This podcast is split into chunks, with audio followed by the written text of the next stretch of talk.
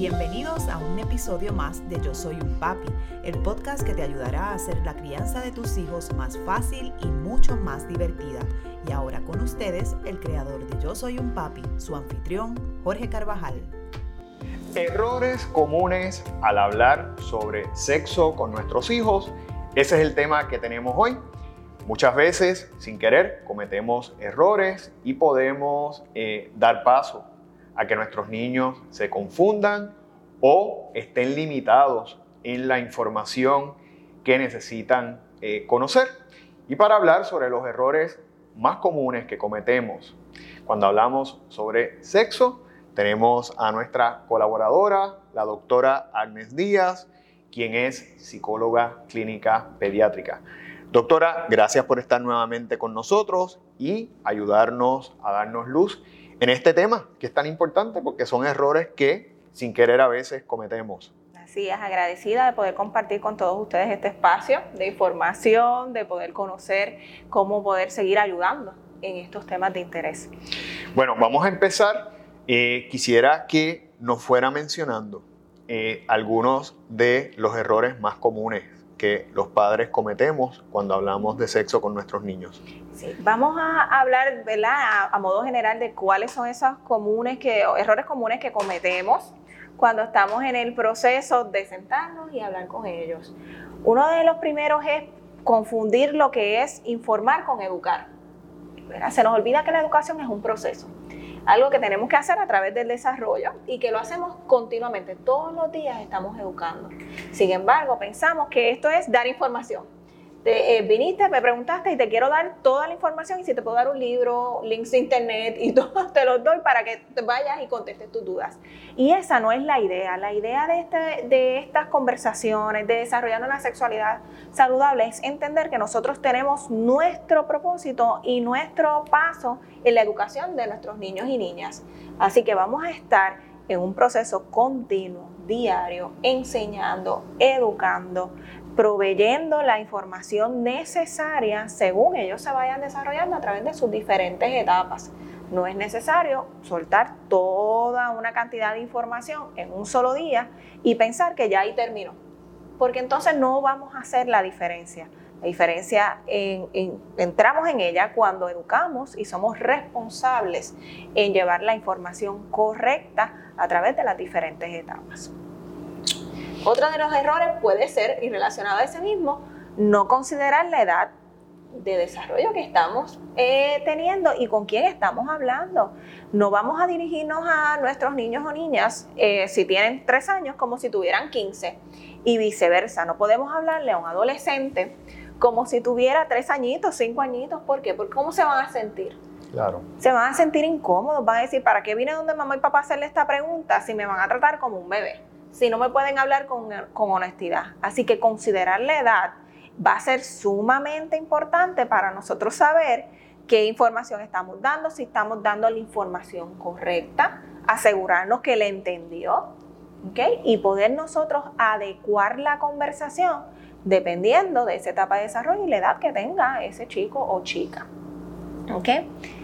Otra que muchas veces utilizamos es el usar metáforas. Lo habíamos mencionado en otro de los módulos y viene relacionado a cómo pues utilizamos los cuentos, las fábulas, todo para poder llevar a cabo una explicación que debería ser lo más natural posible, ¿verdad? Si nos acostumbramos nosotros mismos a utilizar las palabras correctas, si estamos diciendo que dependiendo de esa edad es la información que le vamos a proveer, lo vamos a hacer, pero lo vamos a hacer con la información em, adecuada y no utilizando cosas o metáforas que puedan confundirles más. ¿verdad? Porque si no, luego vamos a, como habíamos dicho en otras ocasiones, vamos a tener que llegar a la explicación que es y eso puede causar más confusión e incluso los aleja de confiar que lo que le dice papá y mamá es correcto y buscan la información en otro lado, algo que satisfaga sus necesidades, porque nosotros pues disfrazamos buscando, ¿verdad?, no ser tan directos y lo que hacemos es alejarnos a ellos de que se sientan en confianza de que cuando ellos van donde papá y mamá, ellos van a, hacer, a recibir una información correcta y nosotros vamos a ser honestos en esa información. Y, llamarle a cada cosa por su nombre también. Exacto, eso va a ser importante porque no podemos olvidarlo, la metáfora entonces y el chiquiteo, ¿verdad? Y hacerlo más bonito y más pequeñito cuando realmente termina siendo innecesario porque eso no es lo que ellos están esperando de nosotros, están esperando esa madurez, que nosotros los veamos como seres individuales con necesidades particulares y eso se muestra desde el inicio con el lenguaje que nosotros utilizamos, en donde demostramos ese respeto. Otra de las, de, de, las cosas que aún en día sucede y que son un error que nosotros debemos evitar, ¿verdad? Y es castigar, regañar, avergonzar, a nuestros niños, niñas, los jóvenes por traer la información o por buscar la información. Nosotros tenemos que entender que esto es parte del desarrollo, que ellos tienen esas curiosidades. En vez de castigarlo o regañarlo, deberíamos pensar por qué no acudió a nosotros a buscar esa información, por qué utilizó tal vez otro medio que no es el ideal. Eso es un cuestionamiento para nosotros como adultos, cuidadores que somos responsables de que ellos se sientan en confianza para acercarse a nosotros y poder pasar ¿verdad? este proceso de preguntas y, respuestas sin que ellos necesariamente sientan que no pueden eh, tocar ese tema con nosotros y sentirse avergonzados. Humillarlos por la, ¿verdad? cómo ellos manifiestan su sexualidad, no permitírselos, dejarles saber, ¿verdad?, que, que, esto es un tabú, que es malo, todas estas cosas los llevan a sentirse cohibidos y baja y lastima su autoestima.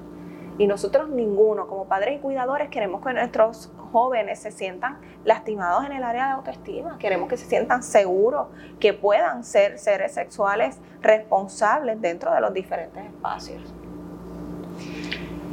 Eso nos va a llevar a cerrarnos en diferentes temas evitar los temas, huir de ellos. Qué importante es saber que a lo mejor algo que no, no considero importante hablar en este momento, tal vez para mi niño o niña sí lo es. El tener la apertura y la confianza de poder escuchar cuál es esa necesidad, cuál es esa pregunta, cuál es la duda y la inquietud que tú tienes. Porque no estamos llenando una necesidad de nosotros. Y esto es importante que lo entendamos. Cuando nosotros estamos trabajando temas de sexo, temas de sexualidad saludable, no estamos hablando de lo que yo como padre quiero llenar en mi necesidad. No, tengo que tener en consideración esa persona que tengo de frente que está en desarrollo, que me necesita como adulto para poder entenderse a sí mismo y tomar decisiones que son responsables sobre su cuerpo.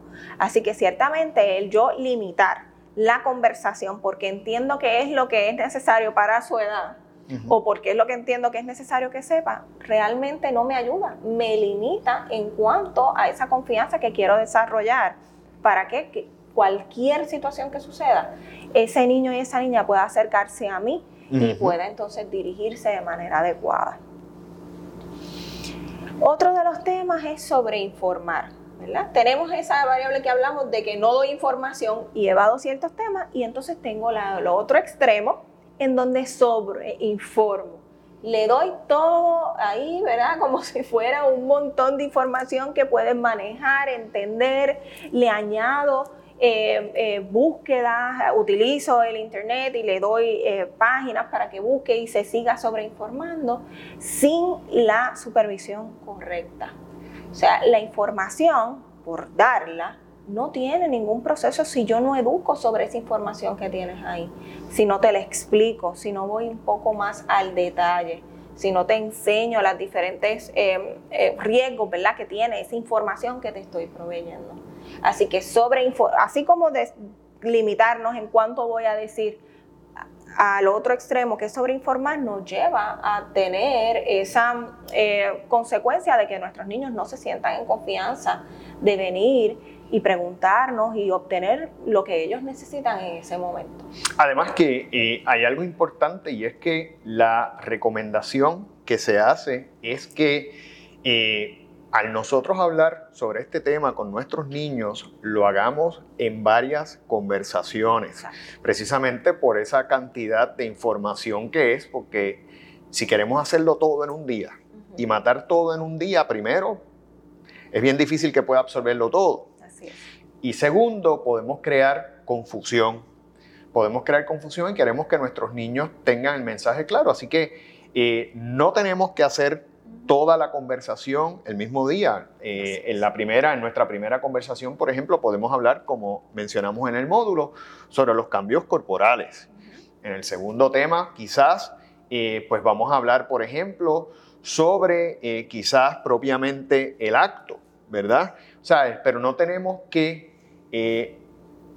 tener o dar toda esa cantidad de información un solo día porque vamos a sobreinformar y eso puede ser, ¿verdad?, Contra, contraproducente. Así es, y, lleva a ese niño o niña a sentirse abrumado, ¿verdad? Que eso sea un tema de que tal vez hasta ni quiero hablarle más porque de repente mamá o papá me van a dar toda esta información que yo ni tan siquiera pude manejar. Así que sí, eh, recuerden que si estamos hablando de un proceso educativo, se extiende a través de todo ese desarrollo y no tenemos que hacerlo todo, como bien traes, el mismo día no es necesario. Tenemos muchos días y muchos cambios que se avecinan para poder ir educando e informando de manera correcta en el proceso. Otra de las cosas que vemos mucho es que se vincula el hablar con sexo, de sexo, con tener hijos. ¿Verdad? Es como que si hay sexo, tenemos que hablar de hijos. Y entonces todo el miedo que involucra, todo el, el sistema que trae en nosotros reducir el acto sexual a la procreación. Y se nos olvida que hay otras formas, ¿verdad?, de manifestarse, otras formas en que el sexo llega a ser seguro y que no se vincula directamente a tener hijos, a procrear. Y esa información es importante. ¿Por qué? Porque si yo limito a mi conversación de sexo a tener hijos, lo que le estoy diciendo es, mira, esto es lo que pasa si tienes sexo y no le estoy dando la otra información que no es real con lo que ellos están sintiendo, con lo que están experimentando, con sus necesidades como ser humano en desarrollo. Y entonces, ¿qué pasó? Se me va a perder, porque entonces, pues claro, yo sé que si tengo sexo voy a tener hijos, pero no sé nada más. Correcto. Me quedé corto de información. Correcto, y la realidad es que eh, los padres, por ejemplo, que tienen una niña, pues pueden preocuparse, ¿verdad? Al igual que los que tienen un niño con un embarazo eh, prematuro, inesperado, pero de igual manera están las enfermedades de transmisión sexual. Así, que, eh, ¿verdad? Como, como usted bien menciona, el sexo es mucho más amplio que meramente eh, la reproducción, que meramente la procreación. Eso es así.